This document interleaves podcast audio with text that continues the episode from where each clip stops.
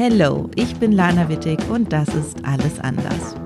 Nach längerer Jahreswechselpause melde ich mich mit neuen Folgen und Gästen zum großen Thema Arbeitswelt zurück.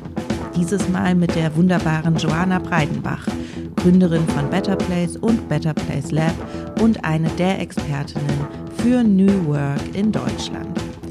Wir haben über die schwimmenden Grenzen von Arbeit und Privatleben gesprochen, über die Zukunft der Arbeit, Mindfulness und ihr Credo New Work meets Inner Work. Ich habe mal wieder sehr viel gelernt und gelacht und das gleiche wünsche ich euch auch. Viel Spaß. Unser Partner in Crime für diesen Podcast ist Stepstone. Stepstone ist euch auf jeden Fall ein Begriff, falls ihr schon mal einen Job gesucht habt. Aber für die Personalerinnen und Personaler unter euch könnte interessant sein, dass Stepstone innovative Tools entwickelt hat, um Unternehmen mit Kandidatinnen und Kandidaten zu matchen. Das machen die zum Beispiel mit linguistischer Analyse, künstliche Intelligenz und selbstlernenden Algorithmen. Und wer aufgepasst hat, dem ist aufgefallen, das musste ich ablesen. Deswegen lasst euch lieber von den Expertinnen und Experten von Stepstone direkt dazu beraten. Wenn ihr Interesse habt, schaut doch mal vorbei auf stepstone.de slash e-recruiting. Alles anders? New Work kann doch wohl jeder. Ich würde auch gerne mal vom Strand arbeiten. Wir sind doch alle voll diverse. Etwas ganz Kluges mit Change Management. Ich denke, Flexibilität ist wichtig. Also ein Kickertisch ist absolut notwendig. New Work, Gehaltstransparenz, Recruiting, Work-Life-Balance. Alles anders. Joanna, schön, dass du da bist. Ja, danke. Du ähm, hast gerade erzählt, du kommst gerade aus deiner hm, Residenz in Südfrankreich. Ähm, es ist ein bisschen hochgefasst, es hörte sich residenziell an. Naja, es gab einen Better Place Mitarbeiter, mit dem wir immer auch dorthin gefahren sind. Also ich fahre immer auch mit Better Place Teams hin und der hat immer gesagt, das ist das Chateau. Und er selbst wusste aber nicht, dass Chateau Schloss heißt. Und deswegen hat sich bei Better Place es so eingeübt, dass alle Leute sagen, ah ja, wir fahren jetzt auf äh, Joannas Chateau. Und es ist kein Chateau. Es ist einfach ein, ähm, ist ein ehemaliger Bauernhof äh, oder ein Weiler, der für Schafhirte benutzt wurde und der dann nach dem Zweiten Weltkrieg verlassen wurde.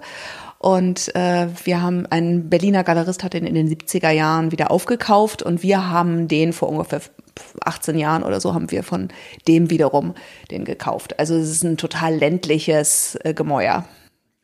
Ähm, du sagtest zu mir gerade, dass du oft so in den Sommermonaten dann erstmal dein Leben so ein bisschen dahin verlagerst, ne? weil ich natürlich ursprünglich dachte, du machst da Urlaub, aber du hast mich korrigiert und hast gesagt, eigentlich ist es eher, naja, also du lebst ja da sozusagen auch New Work, kann man ja schon fast sagen, ne? Also du verlagerst deinen Lebensmittelpunkt einfach dahin, wo es schöner ist im Sommer. Ja, würde ich sagen. Also das fing eigentlich an mit meinen Kindern, weil die auf die internationale Schule hier in Berlin gegangen sind und die hatten immer lange Sommerferien, acht Wochen. Und die haben wir eigentlich immer wirklich am Stück irgendwo verbracht. Und als wir dann das Haus oder diesen Weiler gekauft haben, da waren wir dann natürlich da. Und ähm, acht Wochen, äh, ich arbeite eigentlich bei mir, gehen ja so Leben und Arbeiten total in eins über. Und das war dann klar, dass ich da auch immer arbeiten würde. Und das hat sich bis heute einfach so beibehalten. Meine Kinder sind jetzt nicht mehr acht Wochen da, weil die haben ihre eigenen Leben, die sind Mitte 20 und äh, machen ihr eigenes Zeugs, aber sie kommen auch jedes Jahr immer noch im Sommer und auch mit ihren Freunden noch. Und dadurch, dass das Ganze relativ groß ist, ist es schön, weil wir wirklich sehr viele verschiedene Menschen dort ähm, beheimaten können. Viele Menschen, die das auch schon sehr gut kennen über viele Jahre. Und äh, deswegen ist es so ein sehr ja, durchlässiger Ort, äh, wo Menschen kommen und gehen, wo ein ganz anderer Rhythmus herrscht als hier in Berlin, wo ich viel mehr koche als in Berlin und auch wirklich mit Freunden, die auch nicht unbedingt in Berlin leben, äh, dort einmal im Jahr dann intensiv zusammenkomme. Und das ist schön. Das hört sich super schön an. Ich bin ein klitzekleines bisschen neidisch. Ähm, du hast äh, gerade gesagt, da kommen dann auch äh, Familie und Freunde hin und dein Privatleben und, und Arbeitsleben sind eh so sehr verwoben oder ne, nicht so richtig voneinander trennbar. Und ich habe gerade, ähm, habe ich dich auch mit deinem Sohn telefonieren hören und ihr redetet auch über die Arbeit. Ähm, ist das so? Holst du sozusagen auch dein Umfeld, die Leute, die du vielleicht gerne magst, mit denen du eh eng bist, holst du die in deine Arbeit mit rein? Auf jeden Fall. Also es ist manchmal schon ein bisschen zu viel, weil also das war immer eigentlich schon von von vornherein. Mein erstes Buch habe ich zusammengeschrieben mit einer Freundin, mit der ich in London war und wir haben ein Erasmus-Stipendium damals gemacht an der University College London in Kulturanthropologie und ich habe damals meine Doktorarbeit geschrieben und dann habe ich mit dieser Freundin Ina Zugriegel dann später ein Buch geschrieben und das war mein erstes Buch. Und ich habe mehrere Bücher, ich glaube fünf oder sechs geschrieben und ich habe alle mit Freunden geschrieben. Äh, Und ich habe auch Better Place mit Freunden äh, gegründet. Auf jeden Fall Menschen, die ich kennengelernt habe, die ich sympathisch fand und die dann zu Freunden wurden. Und jetzt ist es so, dass ich es total spannend finde, weil mittlerweile sind meine Kinder und deren Freunde alle so Anfang Mitte 20 und die haben alle interessante Sachen studiert. Die kommen jetzt zurück aus wieder nach Berlin, viele von denen. Und ganz viele von denen, mit denen arbeite ich jetzt zusammen. Ja, einfach, dass ich denke, ich habe einen Auftrag, einen Grafikauftrag oder irgendwie einen Übersetzungsauftrag und Sachen. Und weshalb sollte ich das nicht dann mit jungen Menschen machen, die ich gerne mag, die häufig einfach auch noch motivierter sind als vielleicht ältere. Manchmal auch, weil sie sind auch einfach manchmal billiger. Das ist auch ganz gut. Ja. Ähm, und äh, deswegen mache ich momentan bestimmt fünf, sechs Projekte äh, mit sehr jungen Menschen aus meinem Familienumfeld ja, äh, und äh, genießt das total. Du hast gerade Better Lab schon ins Spiel gebracht. Ähm, da hast du dich ja sozusagen als Chefin abgeschafft. Genau. Ähm, und jetzt, ich glaube, drei Jahre später. Äh, Fünf Jahre später. Fünf Jahre später schon. Oh Gott, ist schlecht recherchiert. Ähm, Gibt es das immer noch? Also es scheint funktioniert zu haben. Ähm, magst du mal kurz ein bisschen was darüber erzählen, wie das gekommen ist, A, und wie das jetzt so funktioniert als kopflose Organisation? Ja, also äh, Better Place Lab habe ich 2010 gegründet äh, als so Art Forschungsinstitut für Better Place Org, die Spendenplattform. Und äh, ich habe nach ein paar Jahren in dem Think Tank, den wir da aufgebaut haben, der immer so um die ein Dutzend Mitarbeiter hat, habe ich gemerkt, dass ähm, sich bestimmte Aufgaben verdoppelt haben oder ich immer in Meetings da saß und gedacht habe, ah, das, das habe ich schon mal erlebt. Und ich irgendwie merkte so, ich glaube, ich bin echt gut, Sachen neu anzuschieben, aber dann Sachen zu verstetigen und die dann auch einfach so wachsen zu lassen, ist vielleicht nicht unbedingt meine Kernkompetenz. Und deswegen habe ich 2014 damit angefangen, mir zu überlegen, wie kann ich meine Nachfolge gestalten, wenn ich reduzieren möchte und wenn ich nicht mehr Fulltime arbeiten möchte.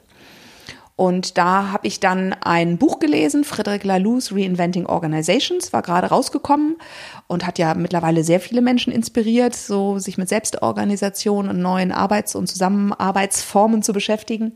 Und das fand ich so spannend, dass ich dann äh, mit allen Leuten im Better Place Lab gesprochen habe. Und da gab es etliche Mitarbeiter, die gesagt haben, das Buch finden sie auch super und sie möchten gerne das versuchen dass wir so arbeiten. Und so arbeiten heißt möglichst große Autonomie für jeden Einzelnen und zugleich aber ein System schaffen, wo man so, wo jeder Mitarbeiter immer noch den Blick fürs große Ganze behält.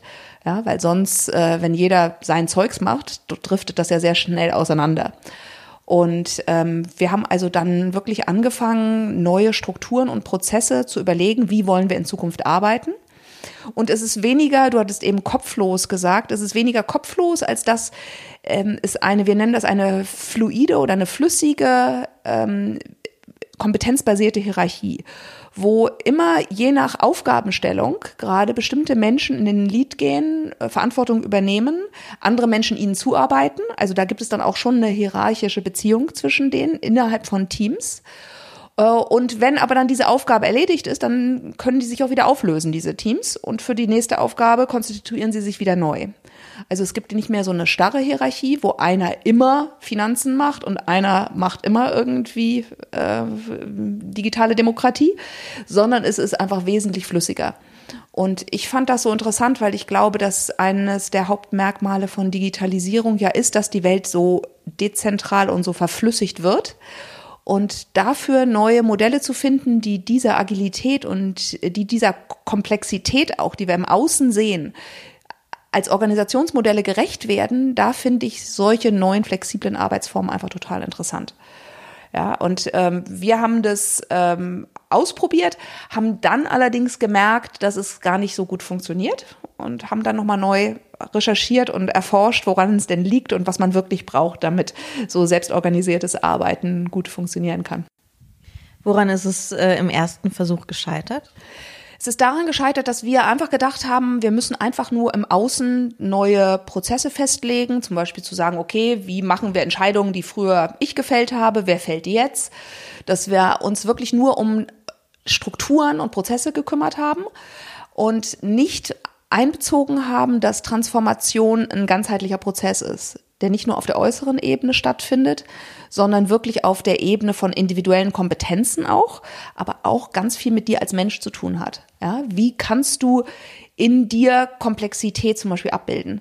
Wie bist du bereit, Verantwortung wirklich zu übernehmen? Ja, wie kannst du das große Ganze sehen? Ja, also es gibt so viele menschlich-psychologische Qualitäten, die du brauchst, um anders zu arbeiten, als wir es herkömmlich gewohnt sind und als wir es auch in unserer Schule, im äh, Elternhaus und an der Uni und sowas lernen, dass wir gemerkt haben, dass wir wirklich so einen persönlichen Reifungsprozess äh, anstoßen müssen bei uns allen, äh, der es ermöglicht, dass wir so fluide arbeiten können.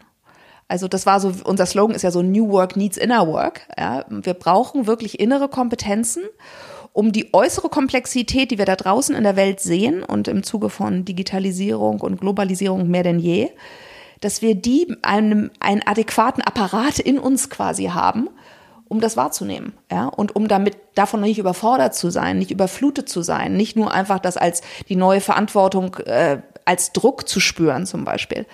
Ja, und das waren wirkliche Persönlichkeitsentwicklungsprozesse, äh, durch die wir alle durch mussten um so anders zu arbeiten. Aber sind alle im Team geblieben, die ursprünglich äh, mit angefangen haben? Nein, es sind nicht alle geblieben. Ähm, manchen Leuten aus unterschiedlichen Gründen. Ähm, manche wollten nicht so arbeiten, weil es doch wirklich was anderes erfordert von einem Menschen. Ja, also Frederic Laloux beschreibt ja auch in seinem Buch, dass man, wenn man so arbeiten will, dass man als ganzer Mensch auftreten muss. Ja, wir brauchen einfach viel mehr Information ähm, äh, übereinander, wenn wir nicht mehr so stark regelbasiert arbeiten wollen.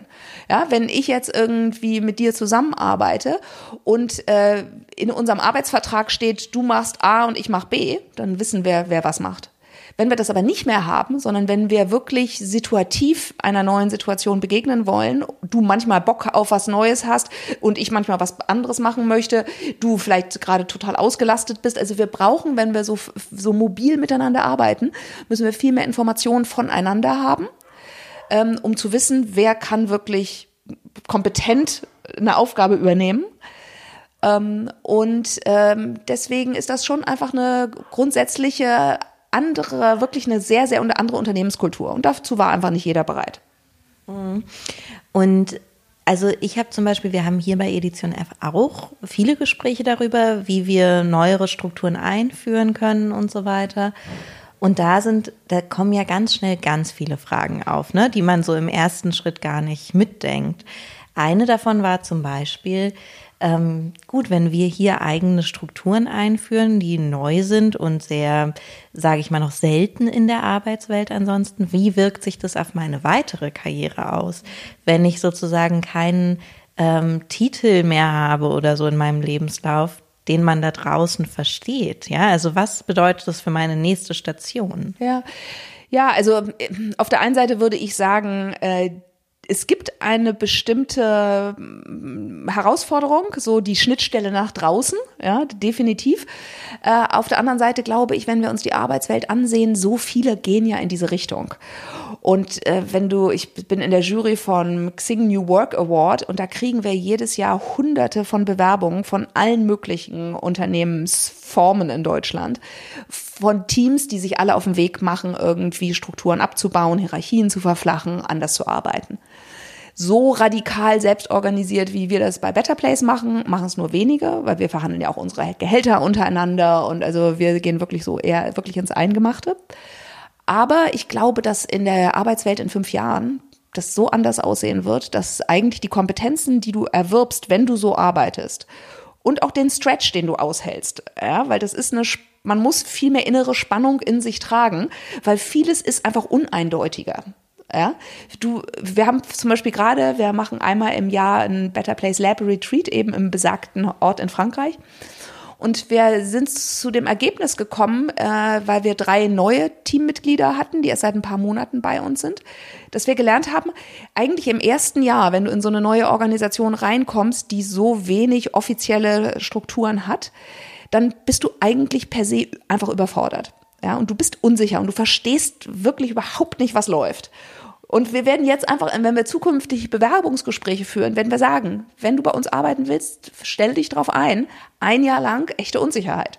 Bist du dazu bereit? Also ein Jahr unsicher sein im Job, das ist ja eine irrsinnig lange Zeit. Ja, ich meine, du kriegst natürlich Hilfestellungen, ja. Jeder hat mit diesem Thema zu tun. Wir geben neuen Mitarbeitern auch so einen Sparing-Partner an die Seite von äh, älteren Teammitgliedern, an denen man sich wenden kann, zu Fragen und allem. Aber grundsätzlich ist es so. Ich meine, aber das ist doch die Welt, in die wir reinwachsen. Ne? Also so viele Strukturen im Außen, wenn ich mir die Transformation der Arbeitswelt anschaue, äh, durch einfach Automatisierung, künstliche Intelligenz, was wird uns da in den nächsten Jahren und Jahrzehnten äh, irgendwie irgendwie erwarten. Das ist ja, ich glaube, es ist eine massive Transformation. Und ich denke, solche Modelle, wie wir sie leben, die bereiten Menschen schon darauf vor und sie bergen halt einfach ein unheimliches Potenzial, dass Menschen wirklich ihr Potenzial entfalten. Ja, also man macht das ja nicht nur, weil die Außenwelt drückt, sondern man macht es, weil da so eine Art Longing in einem ist. Ja, man möchte einfach sich entwickeln. Wir möchten als Teammitglieder nicht nur in dieser kleinen Box operieren, äh, so die vielleicht das Organigramm einem zur Verfügung stellt. Ist ja eigentlich ein totaler Schwachsinn, oder? Ja, äh, sondern wir wollen uns ja entfalten. Und ich habe beim Better Place Lab ganz tolle Entwicklungen gesehen von Menschen, die äh, zum Teil als Praktikanten reingekommen sind bei uns und ein paar Jahre später riesige Studien geleitet haben, die in der Außenwelt prominent vorgestellt haben. Ja, also so Entwicklungssprünge, die, glaube ich, in keinem normalen Unternehmen möglich wären. Du hattest es gerade auch schon angerissen. Wir sind ja, also wenn wir jetzt über Deutschland sprechen, aber auch in vielen anderen Ländern natürlich, ist das Schulsystem natürlich immer noch sehr in alte Strukturen gefasst. Und wenn du darüber sprichst, dass wir uns als Menschen weiterentwickeln wollen und auch irgendwie auf ähm, eine neue Arbeitswelt und so eingestellt werden müssen oder uns einstellen müssen, dann würde es ja Sinn machen, da zu beginnen ne? und die Kinder direkt darauf vorzubereiten. Ich kenne jetzt zum Beispiel in Berlin. Ich, ich habe noch keine Kinder, deswegen habe ich mich noch nicht sehr intensiv damit beschäftigt, aber ähm, eine gute Freundin von mir zum Beispiel schickt ihre Tochter auf eine Schule, die wirklich komplett alternativ ist. Da können die Kinder selber entscheiden, wann sie morgens hingehen. Ne? Also es gibt mhm. sozusagen mhm. mhm. ähm, so eine Art flexible Anwesenheitszeit und die können entscheiden, wonach sie sich an dem Tag fühlen, womit mhm. sie sich beschäftigen wollen, wo sie sich weiterbilden wollen. Es gibt irgendwie, äh, es gibt keine keine festen Klassenräume und so. Ne? Also letztendlich, mhm. mhm. finde ich, hat das viele Parallelen zu so New Work-Strukturen, die wir kennenlernen. Das stimmt, aber auf der anderen Seite, weißt du, eines der Bilder, mit denen wir operieren im Better Place Lab, ist, dass wir sagen, äh, jeder Mensch hat zwei Grundbedürfnisse. Auf der einen Seite brauchen wir alle Sicherheit, Stabilität, Orientierung und wir haben das, was Psychologen den Wunsch nach autonomem Selbstausdruck äh, nennen, also Kreativität, Freiheit, Wandel, Wachstum. Und ich glaube, es ist total wichtig, dass diese beiden Pole in jeder Situation des Lebens äh, oder in jeder Phase des Lebens ausgeglichen sind. Und wenn ich jetzt eher nur das, was du mir über diese Schule erzählt hast, äh, höre, dann möchte ich da schreiend weglaufen, weil ich frage mich, wo ist da die Sicherheit, die Struktur, die Kindern, denn in der vollkommenen Freiheit bist du einfach verloren. Ja, und das brauchst du ja. Also deswegen, was auch immer ich glaube, was wir bauen, wir müssen darauf aufbauen, dass wir diese beiden Pole bedienen. Ja, von Menschen. Und in diesen New Work-Gebilden, äh, in denen ich operiere, ist es so, dass wir doch einen sehr sicheren Raum schaffen durch das Vertrauen im Team. Ja, also dadurch, dass sich eben Menschen als ganze Menschen zeigen, dass wir viel mehr über Emotionen reden zum Beispiel, ja, dass wir viel mehr von uns selbst preisgeben, ähm, das schafft einen unheimlichen Vertrauensraum, wo man eben halt auch mit seinen Schattenseiten auftauchen kann. Und Lernen findet ja auch nur statt, wenn du ein bisschen deine Komfortzone verlässt. Ja, aber du musst noch genügend Sicherheit haben, dass du dich traust. Und ähm, ich glaube, wir wissen noch ziemlich wenig darüber oder praktizieren es auf jeden Fall sehr wenig, ähm, in welchen Formen wir gut lernen können, ja, wie wir uns wirklich entwickeln können. Und da braucht es eben halt beides. Ja, äh, das finde ich total interessant auch und das ist für jeden Menschen anders. Ja, und auch hier für jeder Mensch ist anders, woher er seine Sicherheit bezieht ähm, und äh, woher er seinen Freiheitsdrang irgendwie hat. Ja. Aber was wir ja gerade sehen, ist, dass im Außen durch Digitalisierung und durch neue Arbeitsformen sehr viel Strukturen und auch Sicherheiten aufgelöst werden. Und die These, die wir verfolgen, ist, dass wir sagen, okay, in dem Moment, wo du Außenstrukturen auflöst und damit Sicherheit und so einen gewissen festen Boden Menschen entziehst, musst du sie dabei begleiten, dass sie innen diese Strukturen aufbauen können. Ja, dass sie sich selbst als Menschen mehr fühlen, dass sie sich selbst mehr in sich selbst orientieren können, weil das Außen, das kippt halt einfach weg. Ja, und es gibt ja auch sehr interessante so hm, Entwicklungspsychologen. Es gibt einen Typen, äh, Robert Keegan heißt der in Harvard, der hat seit ganz vielen Jahren äh, so Forschung gemacht, wie menschliche Identität aufgebaut ist und woran sich Menschen orientieren. Und so vielleicht die wichtigsten Stufen, die er beschreibt, äh, wo wir, glaube ich, als Menschheit gerade durchlaufen, ist, dass er sagt, ganz viele, das Gros der Menschheit ist eigentlich so, das hat so ein Social Self. Ja? Also wir sind sozialisiert, wir orientieren uns sehr stark an anderen, an unserer, erstmal an unserem Elternhaus, dann an der Peer Group Freundesgruppe, Kollegenkreis und viele Leute möchten da nicht rausstechen. Ja, die möchten dann so einer von denen sein und in ihrer ganzen Verhaltenspalette orientieren sie sich eher dann danach. Ja, die nächste Entwicklungsreifungsstufe wäre dann nicht das mitzumachen, was alle anderen machen, weil das haben wir ja gerade in Deutschland gesehen, wo das halt landen kann, ja, sondern eben mehr sich selbst als Autor seines eigenen Lebens zu verstehen und das nennt also das, ich glaube, das Self-Authoring Self, ja, also das ja, Self-Authoring Identity oder so, dass man aus sich selbst heraus seine Werte bezieht und die können durchaus differieren von meinen Kollegen und von meinem Umfeld. Ja, und die dritte Entwicklungsstufe, die dann quasi noch die Krönung ist, ist das, dass ich nicht nur mich selbst irgendwie als Maßstab nehme, sondern dass ich ein höheres Ziel verfolgen kann, wo ich auch mich selbst dann vielleicht in den Hintergrund nehme und wo ich dann einfach sage, okay, um dieses Ziel, und das kann, wir sind ja auch beide so quasi im Impact-Business-Bereich tätig, ja, das ist dann vielleicht ein höheres soziales oder ökologisches Ziel. Dafür kann ich auch meine eigenen Interessen echt zurückstellen. Ja, und das finde ich sehr interessant, wie wir als Menschheit durch diese Stufen durch gehen können. Und ich glaube, New Work hilft einfach. Du kannst als so Social Self, wenn du dich einfach nur, wenn du nicht herausstechen willst aus der Masse, kannst du so nicht arbeiten. Ja, du musst da irgendwie reinwachsen in was anderes. Das ist super interessant, was du erzählst. Das ist ja aber auch eine immense Arbeit, die man an sich selbst tun muss. Ne? Und du sagtest auch gerade, ihr begleitet eure Mitarbeiterinnen und Mitarbeiter durch diesen Prozess. Was heißt das genau? Also mein erster Gedanke war gerade, haben die einen Therapeuten oder eine Therapeutin im Team? Weil das hört sich so an, als bräuchte man das eventuell. Äh, ja, also ich möchte noch mal eine Sache sagen, weil das ist mir auch total wichtig, wenn, und dann beantworte ich deine Frage. Es ist mir total wichtig, dass diese Entwicklungen nicht als eine extreme, noch größere Individualisierung gesehen werden. Ja, wo noch mehr Menschen einfach nur für ihren eigenen Lebensweg nur Verantwortung übernehmen müssen und wir alles, was in unserer Welt schlecht läuft, quasi dann sagen, naja gut, aber jetzt ist es ja dein, du musst ja einfach dich nur innerlich fit machen und dann kannst du auch den dysfunktionalen Kapitalismus schon ertragen. Ja? Also natürlich nicht. Ja? Ich sehe das als, ich sehe eigentlich den größten Handlungsbedarf auf einer systemisch-gesellschaftlich-politischen Ebene. Ja? Ähm, und ich glaube, dass wir das aber begleiten müssen, dann eben auch mit einer individuellen Entwicklung. Äh, ja, also wir hatten, also alles, was ich jetzt so erzähle, haben wir während des vollkommen normalen Tagesgeschäfts gemacht. Ja, diese Entwicklungsschritte. Und wir haben das so gemacht, wir hatten einen Coach, eine Freundin von mir, Bettina Rollo, mit der ich seit vielen Jahren auch in der Meditationsgruppe bin. Und die hat so ungefähr alle sechs Wochen mit uns einen Halbtages-Workshop gemacht, wo wir bestimmte Themen erforscht haben und wo wir dann sehr so in Triadenarbeit und in, also wo drei Leute immer so in Kleingruppen zusammen sind und wo wir gelernt haben, eigentlich so neue Sachen über uns selbst herauszufinden wo wir gelernt haben, in Konzepte miteinander zu entwickeln, wie wir das, was wir da neu erleben, in Sprache fassen können. Ähm, dass wir wirklich so eine gemeinsame ja, Ebene haben, wo wir das, was wir beobachten, einfach auch benennen können ohne dass das jetzt so super esoterisch oder psychologisierend wird. Ja. Und dann haben wir, was sehr schön war, wir haben dann immer die Learnings eigentlich aus diesen Workshops, die nicht so häufig stattfanden, ja, genommen und haben die äh, sehr versucht, äh, an wichtigen Stellen in unseren Arbeitsalltag zu integrieren. Also zum Beispiel, wenn es dann darum ging, okay, was bedeutet es als ganzer Mensch aufzutreten im Team mehr?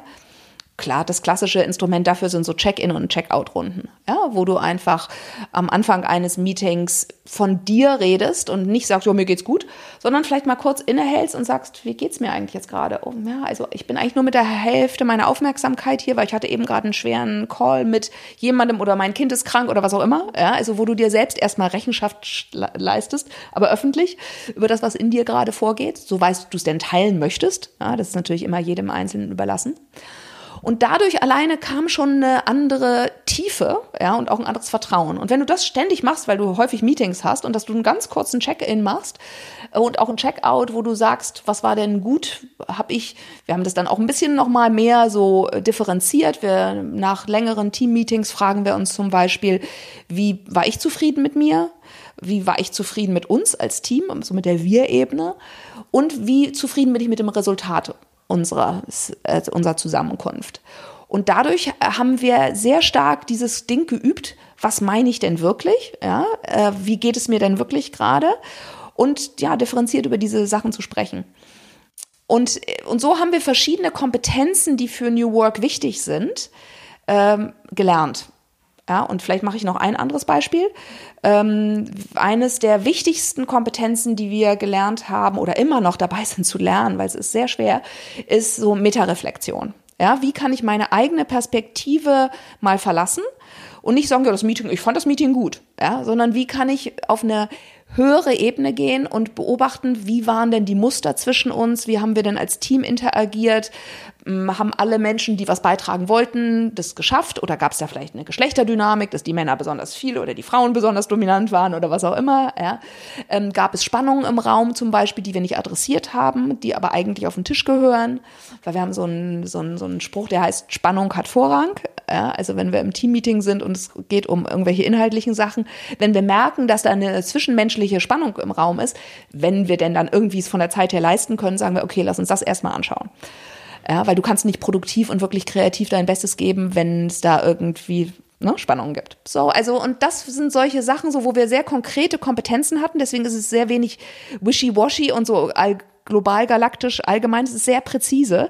Ja, Selbstreflexion, Metareflexion, Multiperspektivität. Also es sind alles Qualitäten, die man benennen kann und die man auch trainieren kann, weil dazu gibt's Übungen und dazu ja, kann man kann man lernen. Ähm, ich, äh, Entschuldige, ähm, ich habe ganz viele Gedanken dazu, weil ich natürlich alles, was du gerade sagst, irgendwie auch so ein bisschen auf unsere Situation Klar. hier anwende, weil wir auch in so einem Riesenprozess sind, jetzt auch schon seit anderthalb Jahren, würde ich mhm. sagen, wo, im, wo ganz viele Gedanken auch noch so lose im Raum fliegen. Wie wollen wir arbeiten? Wie wollen wir uns entwickeln? Ne? Was, welche äh, Ideen und Strukturen passen für uns, welche nicht? Und ähm, ganz viel von dem, was du gerade gesagt hast, spielt sich ja auf so einer e-, echt sehr persönlichen Ebene ab. Und ich zum Beispiel bin jemand, ich mag das total, wenn ich in der Arbeit, also im Büro, irgendwie auch Person sein kann und andersrum, weil ich nehme meine Arbeit mit ins Privatleben und ich will mhm. gerne auch die Möglichkeit haben, mein Privatleben ein Stück weit mit in die Arbeit zu bringen. Ne? Das ist, ich finde das grundsätzlich angenehm. Ich weiß aber auch, dass hier schon ganz viele andere Leute gearbeitet haben, die das unangenehm finden, ne? die einfach so sagen, ey, ich habe jetzt keine Lust mehr auf Gefühle in der Arbeit. Ja. Ich möchte jetzt einfach meinen Job machen Klar. oder oh, jetzt wurde hier schon wieder geheult gerade oder ne, also das passiert natürlich, wenn man diese Trennschärfe nicht mehr so hat, dann kommen da auch mal Emotionen hoch oder dann kommt auch e-, eher mal ein Streit zustande oder so, den man sonst vielleicht vermieden hätte, wenn wenn man die Ebene gar nicht öffnet. Ja, klar. Mm, wie ist das für euer Team? Also verliert ihr Leute darüber auch oder wie geht ihr, geht ihr das gleich am Anfang so an? Ja, also ich glaube, es gibt da ein paar total wichtige Sachen. Also auf der einen Seite, ja, wir haben Leute darüber verloren, auch Leute, wo ich sehr, sehr traurig war, dass wir die verloren haben, weil sie am Anfang auch sehr begeistert für den New Work-Prozess waren und dann sind einfach bestimmte Sachen einfach nicht gut gelaufen. Ähm, andere haben genau wie du gesagt hast, gesagt, ey, ich will hier arbeiten, ich will hier nicht über irgendwie meine Kindheit reden. Ja. Ähm, und ich glaube, es ist aber auch total wichtig, dass man die Balance hält zwischen dem Arbeitsfokus. Wir sind hier äh, in unserem Büro oder so, um zu arbeiten und um gemeinsam etwas zu erreichen. Und in dem Moment, wo Gefühle wichtig sind für das Erreichen des gemeinsamen Ziels, haben sie einen Platz. Aber es vielen Leuten macht es so viel Spaß, über ihre eigenen Gefühle zu reden und dann kann man dann auch das beleuchten und so. Ja, Introspektion kann ja auch total Spaß machen und äh, so, aber man muss dann auch wissen, wann einfach Schicht ist, ja, und wo man sagt, nein, jetzt ist, darum geht es, ja. Und ich glaube, das ist so eine Wellenbewegung, ja. Also bei uns war es so, dass wir schon gesehen haben, als wir erstmal das aufgemacht haben, so und wir neu miteinander in Kontakt gekommen sind. Erstens muss es, muss es deutlich sein, wieso man das überhaupt macht. Das ist kein Selbstzweck. Ja, äh, die Theorie, die Bettina und ich da entwickeln, ist, dass wir brauchen, um in Komplexität zu navigieren, brauchen wir mehr Informationen. Und wir können nicht nur Informationen aus unserem rationalen Verstand heranziehen, wir müssen auch unsere Körperintelligenz und unsere emotionale Intelligenz und unsere Intuition mitnehmen. Zwischenfrage, wie spielt der Körper mit rein? Der Körper spielt mit rein, indem ich zum Beispiel merke, ob ich gerade mich verspanne und dann schaue ich, wieso verspanne ich mich jetzt eigentlich gerade im Gespräch mit dir? Wieso ziehe ich jetzt zum Beispiel meinen Beckenboden hoch oder irgend sowas? Ja? Und dann, ja, ja. und dann das als ein Signal deuten kann, dass vielleicht irgendwie was gerade in mir zurückgehalten wird. Ja, dass es vielleicht gerade einen Bereich zum Beispiel gibt, der mir ein bisschen unangenehm ist, dass wir jetzt hier über Beckenböden reden. Ja? Das warst du. ja, klar, ja, volle Verantwortung. Ähm, so, also deswegen, äh, ich glaube, in dem Moment, wenn es äh, Teams klar wird, dass da eine Intelligenz drin steckt in diesen anderen Kanälen, ja, ähm, und dass Innovation auch aus einem anderen Kanal kommt als aus dem rationalen Verstand. Ich häufe ganz viel Informationen an äh, und dann spucke ich irgendwas Innovatives aus, sondern dass für Innovation eigentlich so ein offener Raum, der, der wichtig ist, ja, der unstrukturiert ist und deswegen hat man ja die besten Ideen irgendwie so quasi auf dem Klo oder unter der Dusche oder beim Spaziergang. Ja? Also wenn wir das ernst nehmen und nicht als irgendwie so ein komisches New Age Wassermann-Zeitalter Zeugs abtun, ja, dann glaube ich, dann können Teams auch viel besser entscheiden, okay, diese Art von Information, die muss ich jetzt reinnehmen. Und ey, ich muss nicht alles über dein äh, Beziehungsleben mit deinem Partner wissen. Nein. Ja, aber wenn du super gestresst gerade bist, ja, und wir wollen eine kreative Brainstorming-Session machen, dann ist es vielleicht gut zu wissen, dass du gerade super gestresst bist, weil dann weiß ich, dass du im Zweifel nicht dein kreativstes Bestes geben kannst, weil wenn du gestresst bist, bist du nicht kreativ. Die Teams stellen sich projektweise zusammen, sagtest du vorhin mhm. richtig. Achtet ihr darauf, ähm, neben Kompetenzen, dass die möglichst gemischt sind? Also Stichwort Diversity, diverse Teams und so weiter? Ja, also es kommt sehr drauf an. Also wir haben also auf der einen Seite, es gibt ja sehr unterschiedliche Art von Arbeiten, die gemacht werden müssen in einem Unternehmen. Und wir haben, wenn es Projekte sind, äh, die sich, die neu reinkommen bei uns zum Beispiel, dann ist es schon so, dass wir grundsätzlich sehr offen sind und sagen, wer möchte, wer hat Lust auf das Thema, wer hat die Kompetenz, wer hat Kapazität. Ähm, und dann ähm, kann es aber auch so sein, ähm, dass, und jetzt habe ich gerade meinen Faden verloren. Gemischte Teams? Äh, gemischte Teams. Dann, äh, und es gibt aber auch bestimmte Aufgaben, die eher ein bisschen stetiger sein müssen. Also wir haben zum Beispiel gelernt, dass wenn wir nur ähm, wenn wir nur immer so temporäre Teams bilden, dann äh, bilden sich bei uns Silos und der Blick für das große Ganze, für so Querschnittsthemen geht verloren. Ja, und deswegen haben wir dafür bestimmte Rollen geschaffen dann und haben gesagt, okay, es gibt bestimmte Überblickerrollen. Ja, jemand hat die Finanzen im Blick, jemand hat die Strategie im Blick und so weiter. Ähm, und das hat sich gut bewährt. Ja, da haben wir so ein bisschen von Holocracy übernommen. Da haben wir dann für bestimmte Themen haben wir Überblickerkreise, ja, wo einzelne Teammitglieder auch über einen längeren Zeitraum, vielleicht ein, zwei Jahre, für ein Thema mitverantwortlich sind. Die sind dann aber sozusagen doppelt besetzt. Also die haben diese Rolle und sind aber auch noch in Projektteams genau. mit drin. Genau, genau. Und das ist ein ständiger Kampf zwischen diesem, du musst irgendwie, wenn du so arbeitest, irgendwo bist du, kannst du, musst du deine Expertise haben und musst Experte sein. Und aber viele Aufgaben brauchen auch so einen Allrounder. Ja, also jeder muss irgendwie ein bisschen wissen, wie Abrechnungen gehen, ja, wie ich eine Rechnung stelle, wie ich Projektplanung mache, äh, sowas. Ja, also das ist eine Herausforderung, äh, dass äh, man insgesamt doch breiter aufgestellt sein muss und dass es nicht nur reicht, weißt du, wenn du sehr stark arbeitsteilige Teams hast, dann kannst du sagen, okay, dieser Mensch ist nur für künstliche Intelligenz und Big Data meinetwegen im sozialen Bereich zuständig. Ja, aber bei uns ist es so, dass diese Person dann im Zweifel auch noch Akquise machen muss, äh, im Zweifel auch äh, irgendwie Projekt Projektplanung mitmachen muss.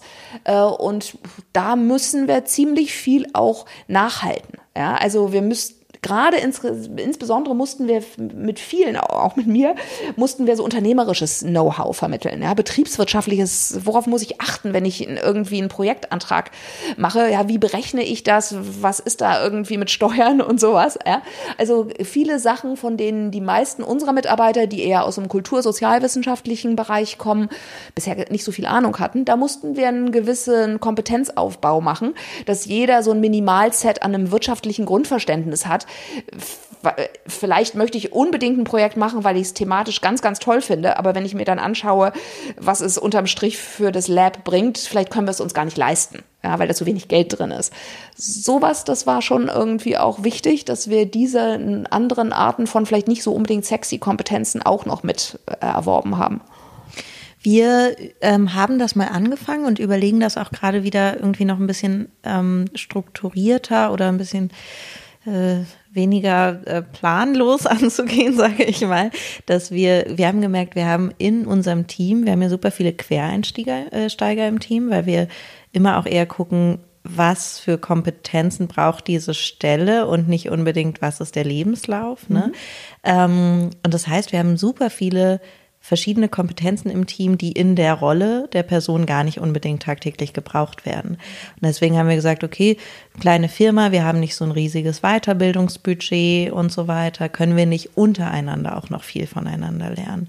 Ist das was, was ihr auch macht, gerade wenn man so gegenseitig wenn man so Allrounder sein muss, kann man ja viel von den Kolleginnen und Kollegen wahrscheinlich lernen. Ja, super. Also finde ich eine total gute Idee. Also Fortbildung läuft natürlich anders in so einem Team, weil es gibt keinen Chef, der mit einem ein Entwicklungsgespräch führt äh, und dann irgendwie sagt, ach, vielleicht willst du die und die Fortbildung machen. Also es muss viel selbstorganisierter entstehen. Ich muss viel mehr Eigeninitiative übernehmen und sagen, ich möchte das und das gerne lernen und mir dann eben suchen, kann ich das im Team mit jemandem lernen oder kann ich das mir draußen irgendwo holen. Was wir haben, wir haben so ein Beratungsprozess entwickelt, ja, wobei Menschen, die äh, in einem Projekt Entscheidungen fällen, äh, bestimmte Art von Entscheidungen benötigen eine kollegiale Beratung eigentlich, ja, wo ich äh, zu jemandem anderen hingehen muss, der in diesem Feld kompetent, vielleicht auch kompetenter ist als ich und mit dem muss ich mich besprechen bevor ich dann selbst autonom die Entscheidung fällen kann. Ich kann auch den Ratschlag dieser Person ablehnen, und anders entscheiden, aber ich muss durch diesen Prozess einmal durchgegangen sein, damit ich möglichst gut informiert meine eigene Entscheidung dann mache. Und äh, dieses äh, Peer-to-Peer-Learning oder so finde ich total toll. Wir haben das auch als Ansatz und wir sehen, dass es in der unheimlichen Arbeitsbelastung, die wir haben, häufig zu kurz kommt.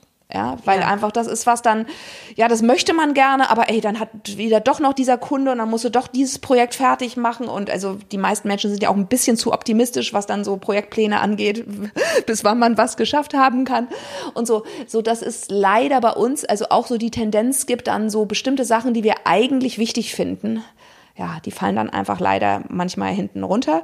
Wir bemühen uns, wir machen zweimal im Jahr einen Retreat, einmal eine Woche eben in Südfrankreich bei mir wo wir auch uns um solche Themen, andere Themen als so die Tagesgeschäftsthemen kümmern. Und wir machen nochmal immer einen Retreat in Brandenburg im Winter, wo wir auch da uns um solche Themen mehr bemühen. Ja, aber wir machen auch, ich glaube, wir machen mit der Lead Academy machen wir einzelne ähm, äh, Kurse. Wir haben Supervision durch Bettina, die uns als Team gecoacht hat. Ähm, die steht uns für ein gewisses Budget einfach an persönlicher, individueller Supervision zur Verfügung. Auch wenn Menschen oder Teams äh, zum Beispiel einen Konflikt haben, können sie auch ähm, da dann hingehen und ein, ein klärendes Gespräch ähm, mit einer dritten Person äh, führen. Also wir bemühen uns darum und natürlich ist es ganz klar so, ich meine, was so in der Theorie und wie wir es denn dann uns wünschen und wie es dann auch in unserem Buch New Work Needs Inner Work beschrieben ist, das ist das eine und natürlich gibt es auch noch eine Realität, wo man sich bemüht, an diese Theorie und an das Ideal ranzukommen. Und vieles ist dann doch anders. Ja, und dann äh, gerade dann Jahresende, oh Gott, ja, und dann müssen entweder noch neue Projekte akquiriert werden und damit die Planung stimmt, oder wir sind, haben viel zu viele Projekte in der Pipeline und wissen nicht, wie wir sie abarbeiten müssen. Also ich glaube, wir haben natürlich auch ein bisschen das Problem als Sozialunternehmer, dass wir immer so doch irgendwie auch, auch wenn wir ein positives Ergebnis erwirtschaften, dass wir häufig mit wenig Puffer arbeiten. Ja, und das ist einfach verhärtete Konditionen äh, als in vielen anderen Unternehmen, wo du einfach Budgets für all sowas hast. Ja, und das ist bei uns nicht der Fall. Und das finde ich auch echt immer eine Herausforderung. Ich habe das Gefühl, dass es bei euch wahrscheinlich ähm, durch, du sagtest gerade, einen gewissen finanziellen Druck, der irgendwie mitschwingt, den ja dann auch mit viel Selbstverantwortung die Mitarbeiter wahrscheinlich auch nochmal ganz anders spüren als in einem Konzern, wo du irgendwie von ne, einer recht anonymen Klar. Stelle oder so ein Batzen Geld zugeteilt Klar, wir müssen unser eigenes Geld erwirtschaften. Jeder weiß, wenn er oder sie nicht mitarbeitet ja. an diesem Ding, dann können wir unsere Gehälter nicht zahlen. Ja? Sehr eins zu eins, sehr direkt. Ja, genau. Und dann gibt es irgendwie, ähm, dann gibt es sehr ähm, neue Kommunikations- und Arbeitsstrukturen. Gibt es viel Streit bei euch? Also sind die Leute, also ich habe das Gefühl, es birgt ein größeres Potenzial mhm. als in einem klassischen Konzern oder ja, so. Ja, ja, also manchmal wünschte ich mir, es würde mehr Streit geben. Weißt du, weil ich glaube, der erste Weg, den wir machen, wenn wir aus so einem relativ normalen Arbeitsumfeld kommen, ist, dass wir diesen Vertrauensraum aufbauen. Ja? Und in diesem Vertrauensraum, äh, der fühlt sich sehr wohl gut an. Ja, plötzlich kann man mit anderen Facetten, auch vielleicht mit mm, Sachen, die man sonst versteckt eher gehalten hat, auftreten. Ähm, und man ist sehr unterstützend. Und wenn man dann auch noch im sozialen Bereich arbeitet, äh, wie wir, dann ist sowieso, glaube ich, die Disposition auch, dass man irgendwie so sich gemeinsam unterstützen möchte, dass man wertschätzend sein möchte. Also da ist ganz, ganz vieles, was erstmal auch auf Harmonie ausgerichtet ist und auf Konstruktives und Harmonie. Und ähm, ich habe momentan gerade so einen Spruch, den ich verfolge, so wie kommen wir von einer Safe Space in eine Brave Space? Ja, weil wenn wir wirklich Leistung erbringen wollen. Und wenn wir wirklich die schreckliche Situation, in der unsere Welt in vielen Bereichen jetzt gerade drin ist, wenn wir die wirklich meistern wollen, dann können wir nicht miteinander kuscheln, ja, sondern wir müssen uns fordern in unserem Besten, ja, und wir müssen Ansprüche stellen aneinander, wir müssen transparent miteinander kommunizieren und sagen, ey, in dem Bereich, da war ich von dir echt ein bisschen enttäuscht, da, da hätte ich was anderes erwartet, äh, ne, dass man gemeinsam Qualitätsstandards auch einhält, weil es gibt eben halt keinen Chef, der sagt, oh, das war nicht gut. Ja, musst du im Team managen, diese Art von Feedback. Und ich finde, dass äh, bei uns und auch bei vielen anderen Unternehmen, die in diese Richtung gehen, eigentlich ist dominiert, dass man eben sehr nett miteinander ist und dass man sehr harmonisch ist und dass deswegen transparent und so bestimmte Sachen, die eigentlich gesagt werden müssten, tendenziell eher nicht gesagt werden. Ja, in einem ersten Schritt. Und dann ist der nächste Schritt für mich, wenn du diese Vertrauensbasis hast, wofür ist die denn da? Die ist ja nicht, sich wohlfühlen ist kein Selbstzweck, finde ich, ja, sondern es geht um was. Äh, wir wollen bestimmte Situationen, wir wollen einfach die Welt äh, verbessern, ja, ganz pauschal gesagt. Wir haben bestimmte Ziele, die wir im Außen erreichen wollen und dafür müssen wir miteinander auch echt kritisch sein. Ja, und das finde ich ein interessanter Schritt. Und wir kommen da mehr hin, dass wir konstruktiv transparenter miteinander sind, dass wir ehrlicher sind miteinander und nicht Sachen runterschlucken und sagen, ach, ich will ja nicht, dass mein Kollege meine Arbeit kritisiert, deswegen kritisiere ich das jetzt auch nicht. Ja. Sondern, dass wir, ja, dass da eine neue Art von, von, wie soll ich das nennen, ähm, von, von Präzision, aber auch in der, in der, dass man sich nicht persönlich beleidigt fühlt, wenn man weiß, der Kollege oder die Kollegin kritisiert jetzt was gerade, weil es geht ihr um die Sache. Ja, und dass ich trenne, lerne zu trennen zwischen, das nehme ich jetzt persönlich oder ey, okay, da hat jemand was gesehen und ich schaue mir das jetzt erstmal an, ob das vielleicht stimmt, dieses kritische Feedback. Ähm, und schaue, dass ich, ob das ich in, es in mir trennen kann, ähm, vielleicht persönlich auch mich angegriffen zu fühlen. Ja? Also das ist schon eine das ist eine Kunst, ja. Und deswegen, ich denke, es ist immer, weißt du, wir, wir arbeiten, überleg mal, was wir Fahrrad fahren, rechnen, äh, Rechtschreibung, alles, das waren alles Sachen, die wir gelernt haben. Wieso sollen diese Sachen ja, einfach so vom Himmel fallen? Ja, das müssen wir lernen. Das ist wie so ein Muskel, der immer wieder trainiert werden muss. Und was für eine geile Möglichkeit, das in einem Team, was grundsätzlich sich zur Verfügung stellt als Lerngemeinschaft, sowas sich gegenseitig zu ermöglichen. Ja. Wie habt ihr eure Fehlerkultur aufgebaut? Das spielt ja in allem so ein ja. bisschen mit, was du da gerade erzählt hast. Ne? Also klar, du sagst, ihr habt einen Vertrauensraum geschaffen. In dem Raum muss man sich ja auch trauen, Fehler zu machen. Ne? Und gerade wenn es am Ende keine Instanz gibt, die die Verantwortung final trägt, ne? dann, ähm, dann denkt man wahrscheinlich über alles nochmal doppelt und dreifach nach. Ne? Kann ich diesen Fehler in meinem Projektteam tragen oder habe ich, also gerade auch ich würde sagen, bei mir ist so der, der Mut dafür, Entscheidungen zu treffen, mit den Jahren viel größer geworden, Mhm. mit einer Erfahrung. Ne? Aber wenn du sagst, ihr habt natürlich auch Leute, die dann sehr große Entwicklungssprünge machen in sehr kurzer Zeit, haben dann vielleicht nicht den Erfahrungsschatz im Hintergrund. Trauen die sich Fehler zu machen? Wie geht ihr damit um? Ja, ich glaube, wir sollten noch mehr Fehler machen. ja. Äh, Wir versuchen das durch verschiedenste ja, Prozesse eigentlich äh, äh, zu fördern. Also zum Beispiel haben wir in unserer wöchentlichen Teamagenda haben wir einen Punkt, was ich gerade nicht schaffe, ja, oder was schwierig ist, ja, wo einfach explizit eingeladen wird, zu sagen, was gerade schwierig ist. Ja? So, und alleine, dass man das einfach als Raum, dass es ganz selbstverständlich ist, dass man sagt, okay, das schaffe ich gerade nicht oder damit fühle ich mich überfordert, ist schon super, super simpel und bietet schon einfach mal, macht es legitim, dass man überhaupt darüber redet. Ja? Ist natürlich aber auch der vorgelagerte Schritt. Ne? Es gibt ja auch die Situation, wo du sagst, oh, warte mal, da ist was richtig schiefgegangen und vielleicht auch einfach nicht mehr rückgängig zu machen. Ne? Jetzt ist der Punkt überschritten, wo Klar. ich hätte Hilfe holen Klar, können. Oder klar. Aber dadurch, dass du schon ein Bewusstsein hast, dass du frühzeitig deine Kollegen einbindest äh, und es mehrere schon irgendwie so Sollbruchstellen gibt ja, im Prozess, wo du irgendwie Aua schreien kannst, ähm, ist das schon mal eine Sache. Ja? Ähm, ich glaube auch, dass ähm, wir risikobewusster sein könnten. Ähm, und das ist aber auch ein Entwicklungsschritt, wie du sagst. Ich glaube, das ist was, was auch äh, natürlich mit der wachsenden Erfahrung irgendwie steigt. Wir haben da auch diese kollegiale Beratung, die dafür natürlich gut ist, weil äh, wenn ich unsicher bin, äh, oh Gott, das habe ich jetzt gerade in die Grütze geritten, was mache ich denn jetzt? Kann ich mich dann an jemanden wenden und sagen, okay, wie würdest du, du mit dieser Situation umgehen? Ja? Ähm, so dass das eigentlich, also ich kann mich gar nicht an irgendwas, wir hatten natürlich alle möglichen Fehler, die entstanden sind. Wir haben auch Projekte, von denen ich sagen würde, dass die wirklich nicht gut gelaufen sind und auch gescheitert sind.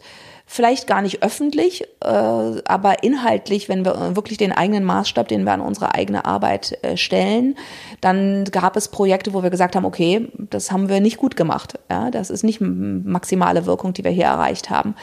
Und äh, wir versuchen halt einfach so ein kritisches Bewusstsein, weißt du, durch diese Metareflexion, ja, diese Kompetenz, die wir versuchen zu schulen, ähm, versuchen wir halt auch diesen Blick dafür zu schärfen, äh, in welchen Situationen wir dazu neigen, dass Fehler passieren. Äh, ja, also so insgesamt, dass wir einfach so einen kritischeren so einen Reflexionsraum anbieten als Team. Ähm, und aber es ist tough, ja, weil äh, wir können uns nicht viele Fehler leisten. Äh, und natürlich gibt es auch, letztendlich gibt es ja auch Menschen, die auch für Fehler rechtliche und so finanzielle Verantwortung tragen. Ja, also finanzielle Verantwortung würde im Zweifel das ganze Team tragen, weil wir Kunden verlieren äh, und dann alles mehr wackelt. Ähm, aber es gibt natürlich auch bei uns, also einer im Team äh, ist äh, im Vorstand unserer Muttergesellschaft, der Gut.org. Ähm, und äh, die trägt auch die rechtliche Verantwortung ja, für das äh, Gesamte, was da passiert. Und das wäre dann auch, es könnte Situationen geben, wo dann ganz klar mit ihr besprochen werden müsste, okay, wie gehen wir jetzt in diesen Situationen um? Ja? Also das ist, ähm, ja, aber es ist, eine, ich weiß, man redet ja so viel über Produktivscheitern und alles ist auch so ein bisschen Mode, ne, das mit dieser Fehlerkultur. Aber muss man sich halt auch leisten können, ne? Genau. weil es hängt ja einfach so oft Geld dran. Absolut. Absolut. Ja, und es ist nach wie vor auch bei den Partnern, die sagen, oh ja, lass uns agil und lass uns ganz neu arbeiten. Ja, ähm, die wollen dann auch ihren, die haben halt häufig, sehr häufig sind die eher haben ihr Social Self, ja, die tun dann nämlich, stecken nicht ihren Kopf raus in der großen Firma und stehen dann für dich als kleinen Partner ein, sondern die wollen dann auch natürlich vor ihrem Chef besonders gut aussehen und, und, und. Ja, also da ist ja auch, da sind sehr, sehr viele systemische Druckmechanismen äh, zugange, die dem im Wege stehen, dass wir wirklich richtig voneinander lernen, ja, und dass wir echt konstruktiv das teilen. Also wir bemühen uns nach jedem größeren Projekten machen wir immer eine Projektevaluation, ja, wo der Pro oder die Projektleiterin sagt, okay, das waren unsere Ziele, das ist gut gelaufen, das ist nicht gut gelaufen und das teilen wir miteinander und besprechen dann auch, was können wir von den Fehlern, die in dem Projekt passiert sind, für andere Projekte lernen. Äh, können wir da vielleicht irgendwie, ja, einfach, es, es geht ja bei so vielen Sachen geht es ja um das Bewusstsein, ja, dass du einfach den Bewusstseinsraum hast, zu sagen, okay, das und das kann alles schieflaufen, ja, äh, und das und das sind alles potenzielle Lösungsmöglichkeiten, ja, und ähm, ja, ich muss noch mal einen kleinen Themensprung machen, ähm, weil mir ist gerade einfach keine gute Überleitung eingefallen. Aber ähm, ich würde gerne noch mal kurz zu dir kommen, weil du hattest vorhin auch, glaube ich, schon mal irgendwann erwähnt, du meditierst in Südfrankreich mehr als in Deutschland. Ich glaube, da hattest du es mal. Nee, erwähnt. ich habe gesagt, ich koche mehr, aber ich meditiere mehr. auch mehr. Wobei ich meditiere auch viel in Berlin. Aber ich habe, ähm, als ich ursprünglich unser Gespräch vorbereitet habe, wir hatten ja schon mal einen anderen Termin, der hat leider nicht geklappt. Und Genau, da weil habe ich den versiebt habe. Ich, das, ich wollte gar keinen. Wollte ich Multitasking. Nee, aber da habe ich nämlich in der Vorbereitung habe ich gesehen, dass ihr mal eine Studie veröffentlicht habt mit dem Better Lab, glaube ich. Better Place Lab. Better Place Lab, Entschuldigung. Ähm, und da habt ihr den, habt ihr einen Vergleich geschaffen zwischen Digitalisierung und Digitalem und Essen. Nämlich, dass man, ähm, und das fand ich super spannend, weil ähm, dieses, äh, genauso wie beim Essen, was man einfach nicht komplett sein lassen kann oder ähm, ne, ins, ins Maximum treiben kann, muss man bei, bei digitalem, äh, sei es Kommunikation oder was auch immer, muss man halt so eine Balance finden. Ne? Und Balance finden ist ja, finde ich, immer eine der schwierigsten Aufgaben. Ähm, und an dem Tag, als ich dir diese Frage stellen wollte, dachte ich so, ach lustig, habe ich schon wieder gar nicht geschafft, weil ich bin morgens aufgewacht und das Erste, was ich gemacht habe, war Johanna Breidenbach googeln und Sachen vorbereiten für unser Gespräch. Da lag ich noch im Bett und dann dachte ich so, als ich das gelesen habe, dachte ich, ah ja super, das hat ja schon mal überhaupt nicht geklappt. Und da dachte ich so, wie machst du das? Ähm, weil du hast super viele Aufgaben, du hast super viele Projekte noch an der Seite und so weiter. Wie ziehst du dich als Person auch mal richtig raus? Ja, also erstmal muss man sagen, ich rede jetzt hier so quasi, als wenn ich jeden Tag bei Better Place wäre, bin ich aber nicht mehr. Ja, ich bin, habe wirklich in dem Moment, wo wir neue Arbeitsformen eingeführt haben, habe ich äh, auf acht Tage im Monat reduziert und äh, arbeite seit, ich glaube, zwei Jahren jetzt auch nur vier Tage im Monat für Better Place. Ja, da bin ich dann auch noch operativ tätig und mache alle möglichen Sachen. Ähm, heute zum Beispiel hatte ich einen Lunch, äh, den ich ähm, als Gastgeberin organisiert habe zum Thema auch Digital Wellbeing, was du gerade ansprichst.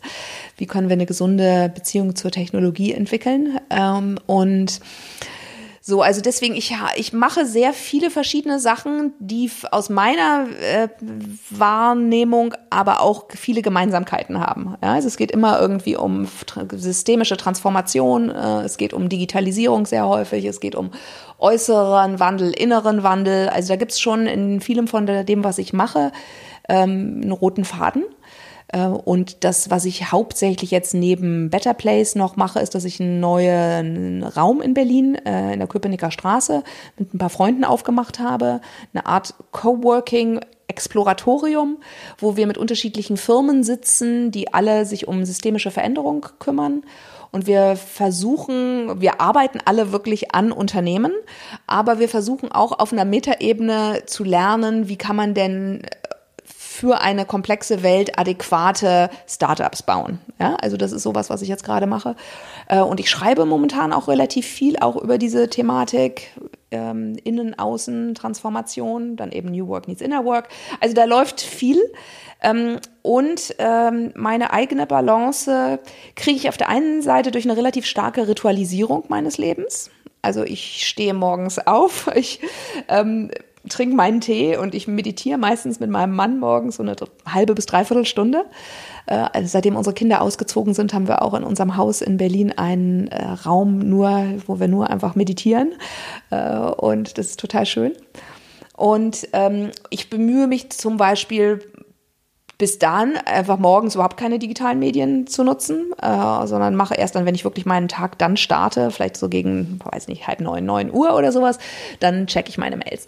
Und ähm, ich bin ziemlich gut organisiert, also ich bin ziemlicher so ein Wegarbeiter, ja, ich bin auch ziemlich diszipliniert und kann dann auch einfach ziemlich viele Sachen so wirklich so fleißig einfach schaffen.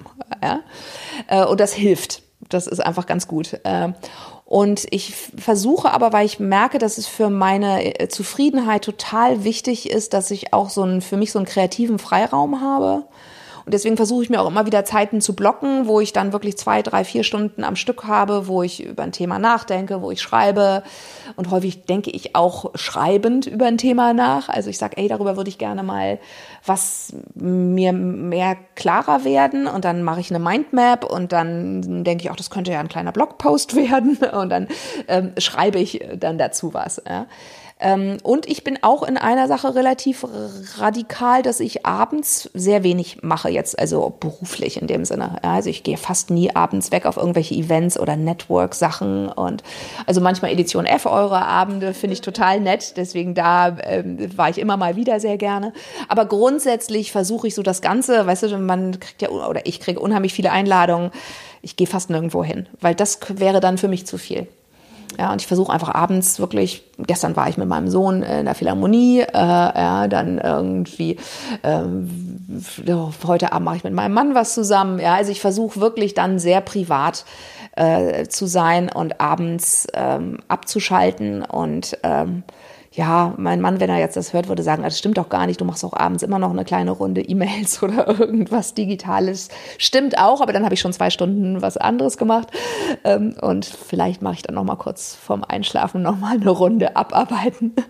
Und glaubst du, ähm, ich fasse jetzt mal so zusammen unter dem äh, Überbegriff Buzzword Mindfulness, glaubst du, das ist was, was noch mehr in so einen Arbeitsalltag auch integriert werden müsste von Unternehmensseite. Also für, es gibt ja viel, das ist ja auch eine sehr moderne Sache, ne, die man irgendwie noch als Benefit anbietet und so für Mitarbeiterinnen und Mitarbeiter. Ich sehe das aber ehrlich gesagt in meinem Umfeld überhaupt nicht gelebt. Ne? Also, dass man jetzt wirklich äh, in einem Unternehmen einen Meditationsraum nutzt oder dass man vielleicht das Yoga-Programm nochmal mitnimmt, aber ähm, so richtig Mindfulness auch so mal kurz im, im Arbeitstag irgendwie rausgehen oder sich mal rausziehen und, weiß nicht, eine 15-Minuten-Meditation machen oder so, das kenne ich von niemandem, ehrlich ja, gesagt. Ja. Also ich glaube, das wird kommen. Ja, wenn du dir anschaust, so historisch, ja, es ist ja auch, dass wir jetzt zum Beispiel in, Spu in Schulen Sport machen, ist ja auch irgendwie vielleicht mal 150 Jahre oder sowas äh, lang. Ja, also ich glaube, dass dieser unheimliche Druck, den Digitalisierung auf uns ausübt, dass wir da ganz neue Räume für uns entwickeln müssen, um damit klarzukommen. Ja, weil sonst, sonst werden wir total verrückt. Ja, es ist ja jetzt schon so, dass so viele Menschen, auch sehr kompetente Menschen, sich schon so überfordert und überlastet und überflutet fühlen von allem, was da irgendwie an Informationen auf uns einströmt. Ja. Und äh, für mich ist Meditation nicht irgendwie so ein Pacifier, so ein Befrieder, sondern für mich ist Meditation eine sehr simple Technik, wie ich mit mir selbst in besseren Kontakt kommen kann, ja, wie ich selbst irgendwie in mich reinhorchen kann, mich dann auch dadurch nicht unbedingt mit allem, was in mir stattfindet, gleich so identifiziere, sondern eher eine Distanz auch dazu gewinne, indem ich mich selbst beobachten kann und indem ich dieses ständige Kommen und Gehen von Gedanken, Gefühlen, Sinneswahrnehmungen irgendwie einfach ein bisschen gechillter ja, beobachten kann. Äh, und ich glaube, diese Distanz, die brauchen wir, weil sonst äh, wird's äh, wird's schrecklich. Äh, ja, wir erleben so eine Überhitzung äh, in unserer Gesellschaft und das ist für mich so ein wie so ein anderer, so ein Gegenpol, den wir aufbauen müssen. Und natürlich sehen wir jetzt viele Programme von Unternehmen auch, die das machen. Und ich bin da immer so ein zweigeteilt. Auf der einen Seite finde ich super, dass das stattfindet, dass das nicht mehr irgendwie so eBay Pfui ist, irgendwie so seltsam, äh, irgendwas Esoterisches. Äh, auf der anderen Seite glaube ich, dass viele Unternehmen das natürlich machen, damit sie bessere Arbeitnehmer haben, ja, noch motiviertere Mitarbeiter. Da weiß ich nicht, ob das funktioniert. Äh, ja, äh, äh also wenn es so instrumentell ist, äh, ja, dann glaube ich, ist es nicht, ist gefällt es mir nicht. Ja, ich glaube, das ist einfach was, eine, eine Technik, das ist ein Tool, um insgesamt mit unserer Welt klarzukommen. Ähm, und um so und äh, ich kann einfach ja auch nur von mir persönlich sprechen. Ich habe für mich das echt entdeckt als etwas vor vielleicht so ungefähr zehn Jahren. Äh, und ich habe ein relativ gestresstes Innenleben. Ja, also ich habe ja auch irgendwie, ich habe viel Energie, aber ich habe auch ziemlich viel Unordnung in mir und ziemlich viel so ähm, Druck und irgendwie, äh, ja, diese Energie ist nicht immer so ganz ausgeglichen und so äh, ruhig, sondern da ist auch viel in mir drin. Ja? Ähm, und äh, um das einfach erstmal wirklich so besser zu sehen und um mich auch damit besser irgendwie, wie soll ich sagen, mich auch zu mehr zu erden, ja, mehr in meinem Körper zum Beispiel zu sein, was ja in einer so der digitalen Welt auch sowas ist, was so leicht so virtuell ist und dann sind wir nur noch irgendwie da oben in der Cloud. Ähm, und so die Bedeutung des Körpers und mehr da in mich reinzuspüren, das war für mich total wichtig. Ähm, und ähm, so deswegen ist es bei mir sehr stark davon, dass ich einfach total tolle Erfahrungen gemacht habe mit Meditation, auch zum Teil sehr spektakuläre, weil ich einfach so Wahrnehmungsphänomene und Referenzerfahrungen gemacht habe, wo ich denke, wow, geil, ja, da muss ich ja nicht ins Kino gehen, kann ich ja alles mir selbst irgendwie in meinem Inneren abspielen lassen, ähm, so dass ähm, auch der Adrenalin-Junkie in mir befriedigt wird durch intensive Meditation. Ähm, und, und, und Meditation und Therapie, ja, und Selbsterfahrung. Also ich glaube, das hängt für mich zusammen. Ich finde einfach sowas, das ist was, was mein Leben total bereichert hat und das müssen nicht alle Menschen machen. Ich fand es für mich toll äh, und äh, ja, wenn ich freue mich, wenn andere Menschen es auch für sich entdecken. Der Podcast heißt ja alles anders, deswegen frage ich am Ende immer eine sehr offene Frage, äh, die heißt, was denkst du, müssen wir anders machen als Gesellschaft, ähm, aber auch alles, was dir sonst dazu einfällt? Woo.